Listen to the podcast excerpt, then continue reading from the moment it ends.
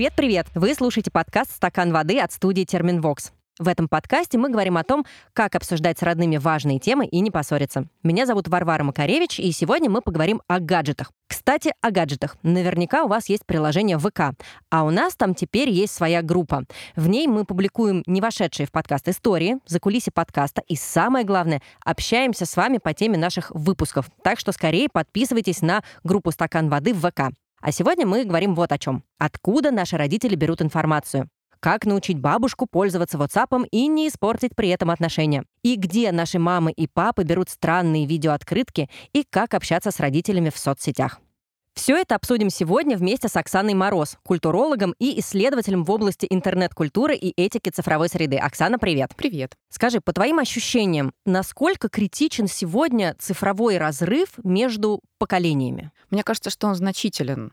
Но также мне кажется, что речь идет не только о межпоколенческом разрыве, но еще и о разнице, ну, скажем, качестве цифровой грамотности, которая появляется в связи с привычными практиками, которые люди действительно реализуют. Ну, то есть, условно говоря, если ты живешь в каком-нибудь очень развитом урбанистическом центре, и ты постоянно так или иначе используешь онлайн-приложения, потому что они позволяют тебе жить той жизнью, которой ты хочешь. Ездить туда, куда ты хочешь, покупать те или иные продукты и так далее, обнаруживать билеты на какие-нибудь важные мероприятия, то ты так или иначе прокачиваешь свою цифровую грамотность. А если ты живешь в пространстве, где онлайн не очень распространен, и где ни онлайн-банкинг не работает, ну вообще ничего, то тебе, в принципе, правильное, корректное владение там, смартфоном да, или любыми другими девайсами, а также программным обеспечением, в принципе, не очень нужно. Поэтому я бы сказала, что здесь появляется такое множество сломов, которые могут формировать различия принципиальные. Но э, поколенческий разрыв очень важен. То есть при прочих равных 20-летние люди в больших городах-миллионниках и в селах будут отличаться друг от друга по культуре использования смартфонов, и точно так же люди старшего возраста тоже не одинаковые. Да, мне кажется, что это корректно. А чем тогда отличается все-таки наш подход использования технологий и гаджетов сегодня от подхода наших родителей? Вот если все-таки взять именно возрастную разницу, возрастную линейку. Я думаю, главное различие в том, что мы, в общем, уже приняли как факт э, ситуацию, что мы живем в так называемой смешанной реальности, что онлайн и офлайн неразделимы друг от друга, что ты не можешь качественно проживать офлайн жизнь, если ты не сопровождаешь ее какими-то онлайн решениями. И наоборот, ты онлайн будешь не так успешен, если ты офлайн не встроен, например, в какие-нибудь рынки, институты, сообщества и так далее. Для наших родителей, как мне кажется, интернет это не среда обитания, а это инструмент. То есть это такой сарай, да, куда заходишь, и там значит, мотыга, палка, копалка, еще что-нибудь, и ты ими пользуешься. Вот тебе нужно там, не знаю, проверить почту. Вот ты идешь и прицельно проверяешь почту. Да, тебя может там отвлечь куча какой-то дополнительной информации, котики в каких-нибудь соцсетях, но в принципе ты понимаешь, что ты вот идешь за этой конкретной палкой-копалкой. Поэтому очень сложно, как мне кажется, нашим условным родителям или безусловным придумывать какие-то спонтанные способы проживания в онлайн-среде. То есть не потому, что мне нужно сделать А и с помощью А дойти до пункта Б, а потому что я просто захожу онлайн, думаю, ну как бы мне вот сегодня скоротать вечер? Вот эта спонтанность, она отсутствует. Мне очень понравился твой термин «смешанная среда». Я не так давно задалась вопросом. Я когда что-то кому-то отправляю в WhatsApp или работаю там, решаю какие-то вопросы, я в этот момент онлайн или все-таки офлайн, потому что я поняла, что эта граница абсолютно стерта. Да, она абсолютно стерта, и в какой-то момент э, многие исследователи и практики стали воспринимать это как проблему, потому что в тот момент, когда существовало четкое разделение онлайн и офлайн, и вот была эта фраза «мы вышли в онлайн», то есть открыли форточку, значит, и подул свежий воздух, было понимание, что можно, например, задать какие-то регламенты, вот сколько по времени здорово, что человек проводит онлайн, как нужно контролировать свое вот это медиа или интернет-потребление. И даже были программы, они до сих пор на самом деле есть такого цифрового детокса. У меня есть рабочее время, 4 часа, и из этих 4 часов 3 это будет экранное время, все остальное я буду делать что-то, значит, за пределами онлайна. Сейчас понятно, что это категорически невозможно. И даже дело не в том, что есть профессии, в которых ты просто не можешь существовать, если ты постоянно не привязан к этому э, гаджету, да, или девайсу, а просто в том, что вот мы постоянно в этих устройствах, там, они нам сообщают новости мира, они нам а, позволяют держать связь со своими близкими и далекими, это важно. И в этот момент возникает ощущение, что а нет этого разделения. И невозможно сказать, как правильно распределять время. И невозможно сказать, как защититься от этой информационной перегрузки.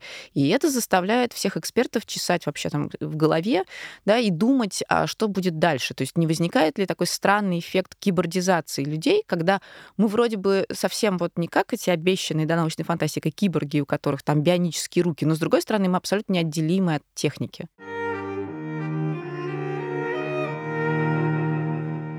Насколько по-разному мы пользуемся гаджетами и интернетом, в частности, с точки зрения получения информации и проверки ее источников.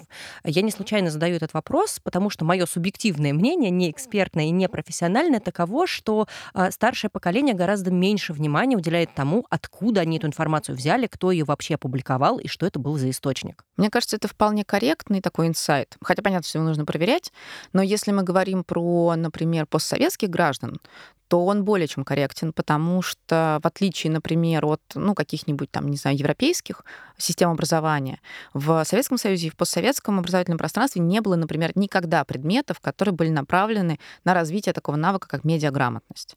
Медиаграмотность — это, на самом деле, целое такое межпредметное поле, которое включает в себя в том числе научение навыкам факт-чекинга, то есть проверки информации. Предполагается, что если ты научишь человека, как проверять источник информации, как проверять валидность данных, качественных или количественных, количественных, которые там приведены. Если ты, например, научишься вычленять верифицируемые источники, то ты будешь априори более защищен от фейков, непроверенной информации. Причем непроверенной не потому, что это ну, что-то такое злокозненное, да, ну просто потому, что действительно бывает очень много утечек непроверенной информации. Понятно, что в Советском Союзе никакой проверки информации такого рода не было, и вообще да, существовала такая пропагандистская машина, которая как раз работала, потому что проверки информации не было. Да и инструментов этого не было. А в постсоветское время просто немножко другие образовательные а, задачи задачи решались, было не до вот этих межпредметных таких интересных дисциплин. И сейчас получается, что люди, которые прошли, ну, там, советский опыт, на самом деле это, ну, в какой-то степени и мы тоже, потому что мы родились еще, возможно, в советское время и воспитывались в школах. Мы застали этот хвостик Мы застали, еще. да, этот хвостик. Вот у нас этого навыка впечатанного, да, на уровне образования, на уровне каких-то просветительских программ, которые бы с нами взаимодействовали, нет. И поэтому получается, что и у старшего поколения, и у нас есть, кажется, необходимая задача самостоятельно научиться факт-чекинг. Это очень тяжело, и самое главное, не, ну, как бы не очевидно, зачем это делать. Ты описала такую идеальную схему работы с информацией, но при этом, если мы вернемся в реальный мир, то там есть великий могучий WhatsApp, в котором пересылаются бесконечно какие-то видео, сообщения и э, жуткие нагнетающие истории про то, что мы все умрем, и наши родители, бабушки, дедушки с удовольствием почему-то это пересылают друг другу и еще больше нагнетают. Почему они так легко доверяют этой информации, хотя как раз воспитаны на телевидении, на радио, на газетах, а тут какое-то сообщение, и оп, и они его рассылают всем знакомым? Мне кажется, потому что нет понимания, что существует разница медиумов. Строго говоря, есть такие старые, добрые медиумы типа телевидения, они могут быть недобрые, но они с нами давно. И они уже, ну, себя зарекомендовали определенным образом, и ты понимаешь, если что-то появилось в телеке, если что-то появилось на радио, ну, наверное, это хотя бы в какой-то степени проверенная информация, или, по крайней мере, она прошла какие-то фильтры. А вот, значит, есть WhatsApp, и там кто хочет, то о том и поет. И нет понимания, что это разные штуки, они достойны разного кредита доверия. Есть понимание, что, ага, значит, это новость. Вот неважно, откуда она пришла, это новость. И есть вот это а, автоматическое по дефолту понимание, что ну раз это новость, ну раз это сказали, раз это тем более кто-то рассылает, то это важно. Плюс э, эффект тех же соцсетей говорит, что информация, пусть даже и супер непроверенная, и супер невалидная, по поводу которой у людей есть сомнения, рассылаемая близкими или знакомыми, или знакомыми знакомых, да, братьями, там, друзьями кролика, она воспринимается менее критично. Потому что ну вот же мне там дядя Вася... Но он-то врать не будет. Ой, конечно. Зачем ему?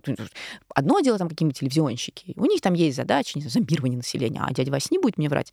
И этот фильтр как бы критики, да, это умение отзеркаливать медиа, есть выставлять такую зеркальную стену, которая, в принципе, у людей, ну, в том числе постсоветских, есть, потому что мы довольно долго, ну, по крайней мере, наши родители жили в пределах пропаганды и как-то умели с ней взаимодействовать. Ну, как бы это падает, да, этот фильтр. И ты такой весь обнаженный, и тогда кормите меня этими ужасными новостями. Плюс э, есть же такой феномен, как дум-скроллинг, да, когда люди с удовольствием погружаются в ужасающие новости и просто не выныривают оттуда никак. Есть разные объяснения этому феномену, но я думаю, что Самое простое это то, что э, люди находятся в состоянии кризиса и страха по объективным, например, причинам. У них появляются новостные материалы, которые этот кризис и страх всячески поддерживают, потому что новостным материалам или любым медийным нужно создавать сенсацию, нужно хорошо продаваться, поэтому они всегда там очень интенсивным делают любые переживания. И ты вот в этом, значит, нестабильном кризисном состоянии думаешь, куда тебе притулиться, а где тебе найти успокоение, и вот ты находишь успокоение в реально плохих новостях, которые подтверждают все твои страхи. Потом выясняется, что эти новости или там любые другие медийные сообщения пересылаются твоими близкими. Значит, ты в этом не одинок. И создается такое сообщество трясущихся от страха, страдающих и упивающихся этим ощущением. И в этом можно продолжать жить очень долго, а самое главное, что ровно в этот момент медиа подменяют собой картинку реальности. А можно ли утверждать, что молодое поколение лучше пользуется критическим мышлением, чем их родители? Или это будет неверно и дело не в возрасте, а в опыте? Я думаю, что это будет неверно, потому что, скажем, разные поколения используют критическое мышление по-разному. Для там, более современного поколения существует более высокий уровень информационной грамотности, легче проверить какую-то информацию. С другой стороны, наблюдается, а, например, отсутствие инструментов поиска да, и, соответственно, когда ты хочешь проверить информацию, ты не очень понимаешь, по каким базам данных ты это будешь делать, и насколько вообще нужно задаваться вопросами о том, кто является источником информации, и насколько этот человек или эта организация предвзяты. И э, очень часто возникает, например, обратный эффект. Да? То есть если условные взрослые очень доверяют тому, что выглядит как медиа-сообщение, то условные молодые ребята могут как бы по умолчанию не доверять, но если они когда-то в какой-то момент решили, что этот источник достоин доверия, то дальше проверки тоже не будет. И я постоянно с этим сталкиваюсь, что э, в случае, если, например, мы имеем дело с какими-нибудь высказываниями, которые производят изначально достойные доверия, говорящие голову публичные интеллектуалы, либо какие-нибудь информационные агентства, которые себя зарекомендовали, либо блогеры, которые себя хорошо зарекомендовали, там вообще вместо э, критического мышления такой белый шум возникает. Ну все, кредит доверия уже выдан, и да. можно дальше не проверять. Да. Я хочу, чтобы мы здесь послушали одну историю, которую нам прислали подписчики. Сейчас я тебе ее поставлю. Мой дедушка очень падкий на громкие вывески, заголовки. И один раз он увидел на рекламу сайта, где было написано, что у вас осталось час, и потом а, суперская кожаная черная лаковая барсетка будет стоить не 5 тысяч рублей, а 12 тысяч рублей. Естественно, сразу же он заказал эту барсетку. 10 дней, Почта России, он получает эту барсетку, естественно, наложенным платежом. То есть он еще заплатил и за пересылку, получает. И там, кстати, была реально сумка. Правда, она себестоимостью 200 рублей в лучшем случае. А, естественно, была из кожзама, уже какая-то ношенная вся. На самом деле, я думаю, что моего дедушку это никак не останавливает, и в следующий раз он все равно закажет точно такую же барсетку. Остается только задать один вопрос как ему объяснить, что в интернете существуют мошенники, и как донести до него, что нужно опасаться таких людей и не попадаться на уловки мошенников. Отличная история. Мне очень жалко дедушку, мне очень жалко его денег, но действительно вопрос логичный. Как не попадаться на уловки мошенников? Как объяснить своим старшим, что не надо так делать, не надо на это вестись? Я хочу в ответ напомнить, что я думаю, что во многих семьях это было в конце 90-х, начало нулевых, когда существовали всякого рода мошенники в офлайн реальности. У меня бабушка, например, постоянно в это попадала, но она вообще специфический человек. Она попадала в МММ, она заряжала банки там. Ну, это стандартная история, да. кто этого не делал. Но это, на самом деле, про типический механизм мышления, про такую систему максимального доверия, которая очень легко включается, если человек производит нужное впечатление. Это про внушаемость на самом деле. И мне кажется, что первое, о чем нужно подумать, что просто просто есть люди более внушаемые, и это уже психологический фактор, и с ним ну, практически ничего нельзя сделать. Но это не помогает ни дедушке, ни, ни девушке, ну, просто это нужно иметь в голове. Второе — это то, что когда мы говорим про вот это научение сопротивлению мошенникам, нужно помнить, что, во-первых, кибербезопасность складывается в том числе из научения навыкам финансовой безопасности. И это прямо вот отдельные, ну там, условно, тренинги, да, отдельные задачи, которые нужно решать образовательные. Потому что я уверена, что мы все на самом деле так или иначе, то, что называется, очень сильно exposed, да, мы очень много персональных данных открываем и в итоге становимся потенциально объектами мошенничества. Я вот могу сказать, что не так давно была была история, когда в очередной раз, по сути, своровали, слили данные Яндекса, и в том числе одного из сервисов, который осуществляет доставку еды.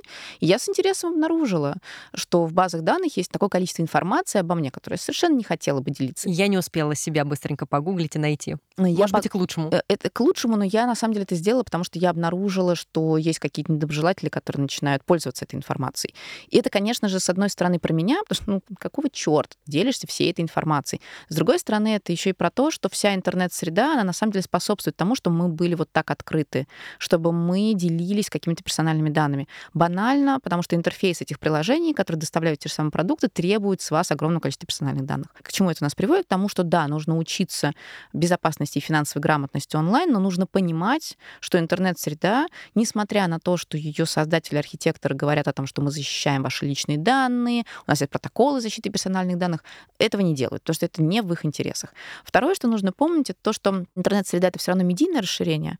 А есть законы существования медиа. И там был прекрасный а, такой немецкий социолог Никлас Луман, который написал книжку зубодробительную, называется «Реальность масс-медиа», но в ней он объяснял, по каким законам работают медиа, вне зависимости от того, на самом деле, о каком периоде их существования мы говорим. И у него была очень простая мысль. Медиа должны хорошо продвигать свою реальность, подменять этой реальностью ту, в которой мы живем, которую мы сенсорно воспринимаем, потому что это единственная возможность для них стать значимыми для нас. Поэтому всегда кликбейтные заголовки, жареные новости, сенсационные материалы, скандалы, интриги, расследования. Это всегда будет.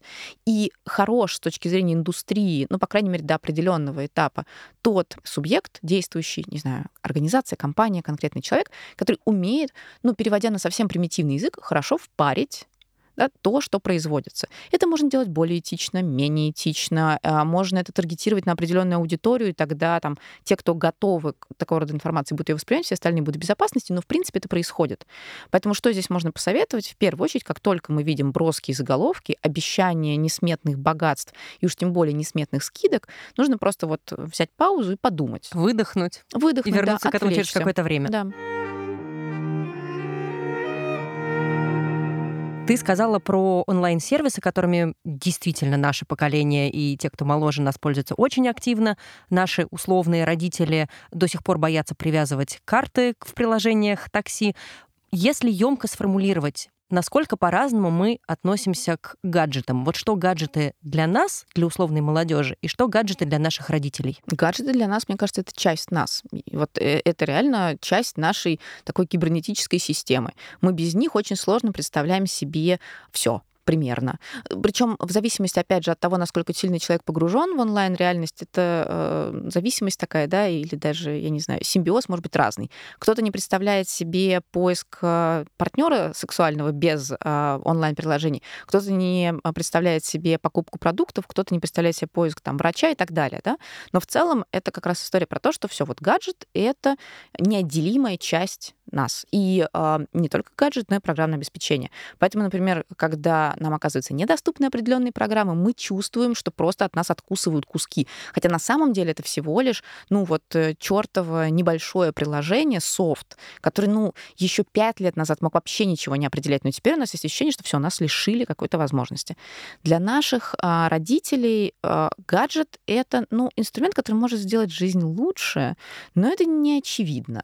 Ну, то есть вообще не очевидно, очевидно, почему, например, вызвать такси с помощью приложения это лучше, чем поднять руку и поймать частника. В какой-то степени это безопаснее, хотя мы знаем истории, что на самом деле не обязательно. А, это точно тебя включает какие-то сложные взаимоотношения с какими-то сложными подрядчиками, ты что-то должен сообщать, на карте тыкать, должен подойти к какой-то конкретной точке. Все очень сложно. Для меня, наоборот, это как раз проще. Моя мама, например, вызывает каждый раз такси по телефону, ну, то есть она звонит угу. и вызывает машину. А я думаю, это же надо позвонить, поговорить с кем-то. Не хочу. Я вот поставила точку, и ко мне приехали. Да, потому что для нас гаджет — это еще и возможность держать дистанцию, в том числе с людьми, которые нам не нужны, не интересны, с которыми нам некомфортно. Это способ огородить наше жизненное пространство. Выстроить такие очень прозрачные, но стены. Для людей, которые не привыкли к тому, что человек, живя в социуме выстраивает стены, это все выглядит очень нелогичным и даже в какой-то степени страшным. То есть зачем ты это делаешь, если действительно можно взять трубку и позвонить? И это не вторжение в чужое пространство, это просто, ну, такая очень простая услуга, быстрая, самое главное. Мне кажется, это тоже важно. Ты как-то разделяешь для себя компьютеры и смартфоны с точки зрения их использования нашими родителями? Просто почему спрашиваю? Очень часто наблюдаю ситуацию, когда представитель взрослого поколения, назовем это так, не хочет пользоваться смартфоном, но при этом зарядной периодичностью просят э, тебя научить его пользоваться имейлом, э, выходить в Google или что-то подобное. Это хороший вопрос. Я думаю, во-первых, что есть разница технологической грамотности. Компьютеры все-таки воспринимаются как нечто более серьезное. И до поры до времени, на самом деле, это были устройства с большими техническими возможностями, поэтому это было правдивое да, такое умозаключение. Кроме того, смартфоны, хотя на самом деле это маленькие компьютеры, очень часто воспринимаются по аналогии, ну, как просто такой более прокачанный телефон.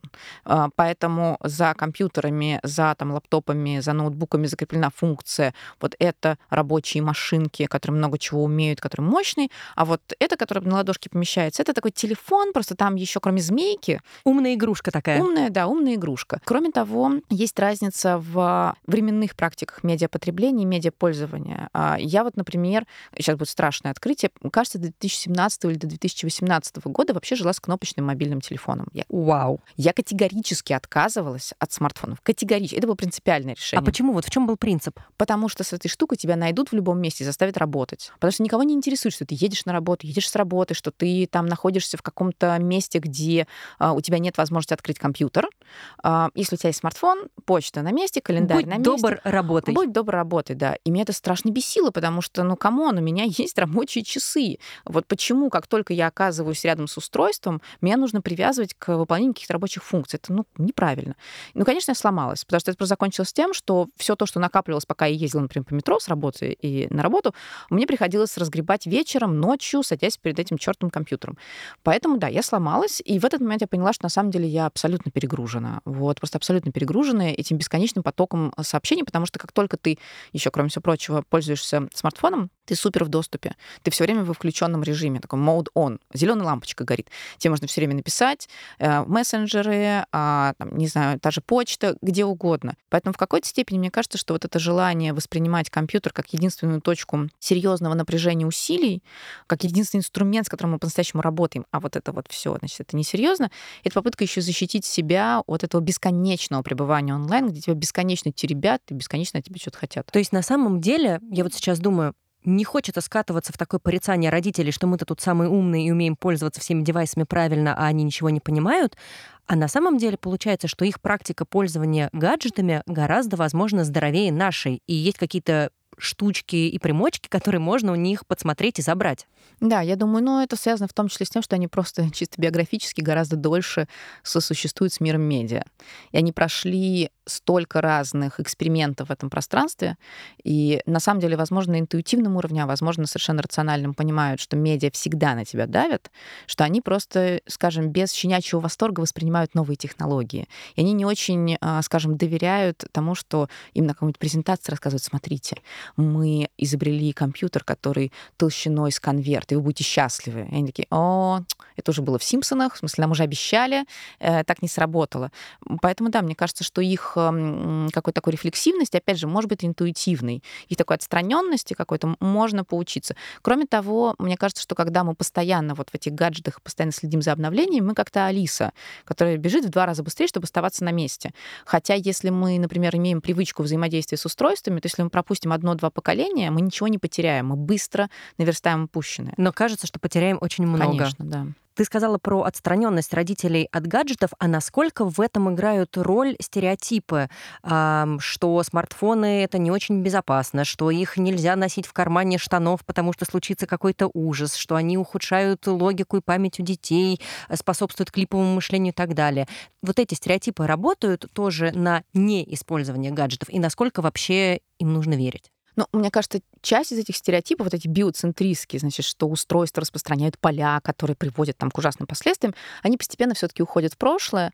И э, это результат в том числе, ну, довольно агрессивного маркетинга, который э, есть у э, информационных э, вот этих ресурсов, да, и у медийного пространства, потому что, ну, невозможно продавать устройства, если все вокруг верят, что от них возникает что-нибудь страшное, да, какое-нибудь онкологическое заболевание. Поэтому это становится поменьше, да. Ну, плюс есть такая насмотренность, ну, типа, уже есть десятки, сотни, тысячи людей, которые спят под подушкой с устройством, ничего с ними не происходит, ну вот на уровне банального опыта мы понимаем, что, наверное, не так страшно. А вот история про клиповое мышление, она занятная, потому что веру в нее разделяет огромное количество профессионалов. Огромное количество профессионалов. То есть в том числе люди, которые занимаются интеллектуальным трудом и работают, например, с чужим медиапотреблением, начинают говорить о том, что вот, у нас у всей молодежи клиповое мышление, клиповое сознание, они не могут ни на чем сосредоточиться, это ужасно. И это результат, конечно же, работы медийного лобби, все пропало, мы все умрем. Я в этот момент очень хочу, чтобы просто вместо вот этого стереотипа собралась некоторая группа людей, которые включают себя специалистов по возрастной психологии, когнитивистов, многих-многих специалистов, которые бы разобрались, насколько на наши когнитивные функции, в частности, на внимание, влияет вот эта перегруженность информационными потоками. Кажется, что действительно влияет, и я думаю, что никто не соврет себе, если заметит, что сейчас очень сложно медленно потреблять большие объемы информации. А можно привести эксперимент. Вот если вы любите какое-нибудь старое кино, попробуйте его посмотреть. Вот у меня такое было с «Унесенными ветром». Я просто прокляла все на свете и, конечно, себя просто страшно критиковала, потому что я очень люблю этот фильм, и я не могу его смотреть, не отвлекаясь ни на что. Мы недавно обсуждали это с подругой, буквально несколько дней назад, и я говорила то же самое про «Берегись автомобиля», что я не могу, мне хочется большей скорости уже. Да, да. Я хочу перейти к теме общения с родственниками э, разных возрастов в социальных сетях, и хочу поставить тебе еще одно аудио от нашей подписчицы. Моя бабушка, которой 80 лет, она освоила iPhone просто на раз. И недавно, обидевшись на меня, она меня заблокировала в WhatsApp. И вот сижу и думаю, э, что делать? Радоваться, что бабушка 80 лет умеет э, блокировать людей в WhatsApp или что она меня заблокировала? Для меня блокировка в WhatsApp — это достаточно решительный шаг. Я его Да. практикую далеко не со всеми. А здесь бабушка так легко, оп, и заблокировала внучку. Нужно ли как-то проговаривать правила общения в соцсетях с родственниками для младших поколений, для старших поколений, объяснять, что и как здесь работает? В ответ одна история. Я в какой-то момент, очень разозлившись на своего партнера, заблокировала этого человека, потому что я поняла, что я либо сейчас, значит, хлопну дверью и уйду, либо устрою скандал, либо я вот так вот канализирую свои эмоции, все будет хорошо. И я подумала, что ну ничего страшного. А человек обиделся. Страшно. Потому что это как символический разрыв отношений. Послушай, ну это всего лишь социальные сети. У меня таким образом, ну, как бы сублимация. Нет, ты что, это очень важно. И тут я, да, поняла, что, наверное, нужно устанавливать какие-то правила игры. Потому что у нас и так не существует никакого единого сетевого этикета, интернет-этикета. Потому что как минимум в какой-нибудь там ячейке общества, ну, в ближнем кругу, можно эти правила устанавливать. И другое дело, что, ну, немножко искусственно будет выглядеть их проговаривание, да, создание вот этого социального пакта. А теперь давай поговорим, как мы общаемся в WhatsApp. Да, теперь давай поговорим, что там после 11 мы не присылаем сообщения, а, что мы не поздравляем друг друга, там, не знаю, с праздником День цемента, День бетона, а, что если у нас разные религиозные убеждения, мы можем тоже не поздравлять друг друга с разными религиозными праздниками, ну там и так далее. Да? Мне кажется, что это может вызывать дополнительные трения. С другой стороны, как говорят психологи, ну как бы нужно устанавливать реально правила игры, правила взаимодействия. Иначе в какой-то момент у кого-то просто пробьет крышечку, и будет уже скандал э, и истерика. А, В этой ситуации я думаю, что на самом деле хорошо, что бабушка овладела инструментами блокировки, потому что это означает, что она рефлексирует разницу между онлайном и оффлайном. Оффлайн ты не очень можешь легко заблокировать человека. То есть ты, ты можешь э, очень хотеть, чтобы человек пропал с твоего горизонта, но есть банальный сталкинг, и любой человек, который сталкивался с этим явлением, с преследованием, понимает, что ничего здесь не спасет. Когда мы говорим про онлайн, у тебя есть возможность так вот по клику вычеркнуть человека из своего жизненного пространства. Но в какой-то момент ты понимаешь, что это слишком легко. И очень сложно отмотать да, эту ситуацию назад, провернуть фарш назад, потому что человек уже может заметить, что ты его заблокировал. Это может повлиять на взаимоотношения. Поэтому люди, которые интенсивно пользуются этими инструментами онлайн выяснения отношений, ну, может быть, вначале они это делают там немножко автоматически, но потом приходит осознание, что вообще-то это инструменты выстраивания отношений, которые отсутствуют офлайн, и это нечто новое вот в этой новой среде обитания. Кстати, про поздравление с Днем цемента. Откуда в WhatsApp берутся вот эти жуткие видео, открытки и поздравления по всем поводам, которые как раз представители обычно старшего поколения считают нужным э, прислать вообще всему ближнему кругу? Как с этим быть? И как аккуратно сказать, что спасибо, но мне это не очень нравится, подходит и так далее? Этот контент берется из других социальных сетей, в том числе, например, из одноклассников, э, из которых он так экстрагируется и переносится. И рассылка этих сообщений, она имеет, на самом деле, очень важную функцию почти что груминга. Да? Это пометить, что мы рядом, что мы близко, что мы свои, что мы тебя различаем, что мы тебя видим, что мы тебя пускаем в ближний круг. Люди это делают, исходя из своего понимания себя. Как быть с молодым поколением? И здесь я имею в виду совершенно точно зумеров, которым там сейчас, не знаю, 17-19 лет, которые общаются очень односложно. Мой 19-летний племянник, например, на все отвечает три слова. Ок, хорошо и спасибо. При этом в личном общении он разговорчивый, нормальный, живой парень. И я вижу, что он не один такой. Откуда вот это пошло у подростков? Почему такое односложное общение в, в мессенджерах? А это не только у подростков. Можно вспомнить, как мы общаемся в соцсетях. Как часто, просто внутрь себя загляните, и как часто вы готовы писать, а, например, участвуя в каких-нибудь больших дискуссиях, длинные, обстоятельные, последовательные, построенные на тезисах и аргументах ответы. Ну, я-то готова. Я та зануда, которая даже все запятые проверяет Окей, в сообщении перед я, отправкой. Я тоже, но таких мало. Большинство людей общаются очень быстро, потому что интернет-язык — это же, как э, Максим Анисимович Крангаус в свое время написал, устно-письменный язык. То есть мы пишем, но мы как бы проговариваем.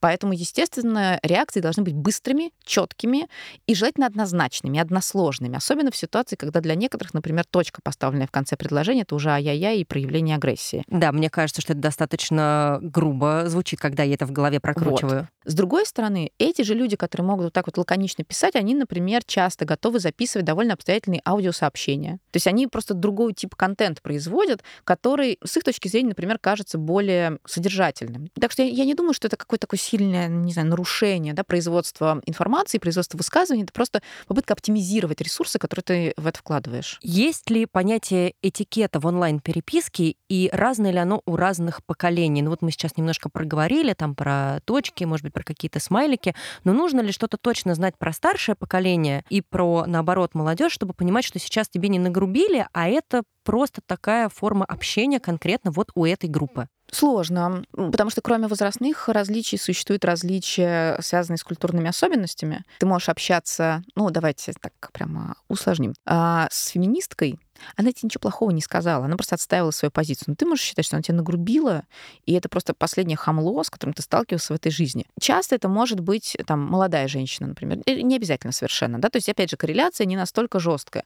Про вообще онлайн-этикет и сетевой этикет спорят очень много и очень долго, пытаются создавать какие-то гайды, они никогда не работают, потому что этикет как совокупность коллективных правил в интернет-пространстве оказывается ориентирован на решение слишком большого количества задач. Это и задачи, как распределять внимание на офлайн и онлайн, как работать с гаджетами, как работать с приложениями, как взаимодействовать с людьми, как э, не ссориться, как э, противодействовать троллингу, хейту. Ну, то есть это такое количество разных кейсов, разных ситуаций, которые нужно регулировать, что тут очень сложно подобрать какую-то единую базу. Но мне кажется, что э, самое главное на самом деле для качественной настройки общения это понимать, что иногда условно старшее поколение, взрослые и условно младшее поколение, там, подростки и молодежь просто живут в разных средах. То есть вот этот WhatsApp несчастный, я туда подключился только потому, что там мама. Вот исключительно. Я бы в жизни туда не заходил. Никогда. Ну, и единственное... Обычно что... бывает наоборот. Нет, никогда. Потому что я, ну, как бы предпочитала другие мессенджеры. Мне вот совершенно было это неинтересно, тем более, что ровно через WhatsApp приходит всякий спам. Зачем мне это? Да, то есть э, это мне пришлось мигрировать в определенную среду обитания. Да, то же самое на самом деле происходит и когда условные взрослые смотрят на условных подростков, да, потому что там, например, мы с сестрой э, создали чатик для там семьи в э, Телеграме, подключили туда маму, которая все время забывает, что он там есть, и все время пишет в какие-то оставшиеся другие пространства, и мы пытаемся ее отловить, и она каждый раз обижается. Ну я же вам писала там, мама, мы уже там два года не, не пишем. -то. Ну, я же писал. То есть вот это первое, да, это понять, что это разные среды. Второе, это понять, что в разных средах бывает разный этикет. Но это вот как, например, в игровом сообществе есть свой этикет. Он может быть жестковат, но он есть. И если ты приходишь э, в это пространство, не надо со своим самоваром, да, не надо рассказывать, как надо. А, например, в тех же мессенджерах есть стикер-паки. И люди ими реально разговаривают. И не надо думать, что тебе там хамят или с тобой не хотят общаться. Люди так разговаривают. Просто так там принято. Просто так так принято, да. Еще я думаю, что очень важно поговорить со своими близкими. Ну, то есть, конечно же, не задавать вопросом, а вот ты поставила точку, это что значит? Это что-то значит? Да, это что-то значит. Но просто поговорить о, о том, вот опять же, эти ground rules, да, правила игры, как мы будем взаимодействовать. Это очень помогает.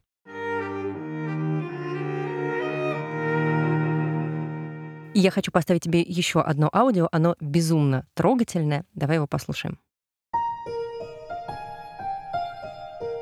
Когда у моей мамы появился смартфон, он вызывал у нее ужас, она в нем совершенно не разбиралась и как будто бы даже и не хотела разбираться самостоятельно.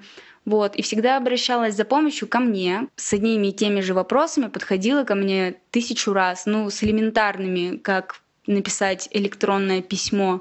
И меня это страшно бесило, меня это очень раздражало, меня прям трясло, я злилась, ругалась на маму. Вот, а потом вдруг поняла, что все, что я умею, я умею благодаря моей маме, потому что так-то она меня учила ходить, она меня учила готовить, она учила меня критически мыслить, она мне по миллиарду раз объясняла, как решать все эти уравнения с иксами в математике.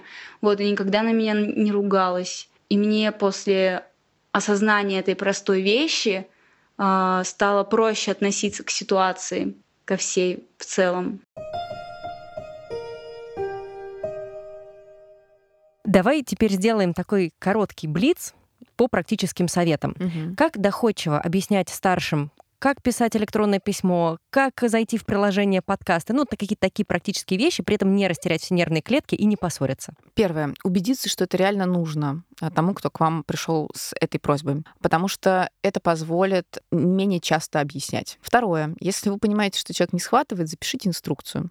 Напишите просто. Вот я точно знаю, что, например, когда меня учили а, тому, как работать в монтажных а, приложениях, я ничего не понимала, я просто написала себе, нажимайте сюда, нажимайте сюда. Напишите инструкцию. Когда придут в следующий раз, пройдитесь вместе по инструкции, а с третьего раза предложите а, вместе с вами когда вы рядом сидите, самостоятельно проделать эту работу. Дальше просто уже моторная память включится. Следующий вопрос. Как объяснить старшим, что гаджеты — это часть нашей культуры, что когда я сижу в телефоне, это не потому, что я не слушаю маму в этот момент, а потому что я, возможно, работаю и решаю какие-то рабочие задачи? Ну, во-первых, как мне кажется, имеет смысл разводить эти вещи. То есть, правда, не разговаривать с людьми, когда вы работаете, потому что это, ну, действительно создает какое-то неправильное впечатление. А второе, мне кажется, очень полезно ставить зеркало. То есть тот момент, когда там на нас наезжают, говорят, вот, ты вечно в своем телефоне. Ну, просто в тот момент, когда родители или какие-то другие старшие, близкие тоже вечно в телефоне, просто сказать, ну, смотри, ну ты же вечно в телефоне, ну ты же отвлекаешься, э, ты думаешь, что ты делаешь что-то важное для себя сейчас, может, это не имеет глобального значения, но ты делаешь что-то важное и нужное, да, ну окей, я тоже делаю что-то важное и нужное. И последний вопрос. Очень часто хочется причинить добро. Нам кажется, что жизнь наших родителей или бабушек, дедушек станет проще, если мы, наконец, научим их пользоваться приложением такси, доставки еды и так далее. И не всегда получается. Потому что человеку это не надо или мы что-то делаем не так? Потому что не надо наносить пользу без запроса. Потому что если есть запрос, тогда вот действительно можно чему-то обучить, и можно, кстати говоря, обучаться вместе. То есть появилось что-то новое, какое-то классное, новое приблуда, да, можно ей вместе обучиться. Если человеку не надо, ну, оставьте человека в покое. Если человеку хочется проходить там десятки шагов, чтобы заказать что-то, значит, так человеку удобнее. Когда у человека не будет хватать на это ресурсов, а, и когда человек захочет как-то оптимизировать этот процесс, можно будет помочь. Оксана, спасибо огромное. Я очень надеюсь, что все твои рассказанные сегодня истории и советы помогут людям сохранить отношения в семьях и не ссориться из-за таких глупостей, как гаджеты и приложения. Спасибо тебе большое, что пришла в гости. Спасибо, что пригласили.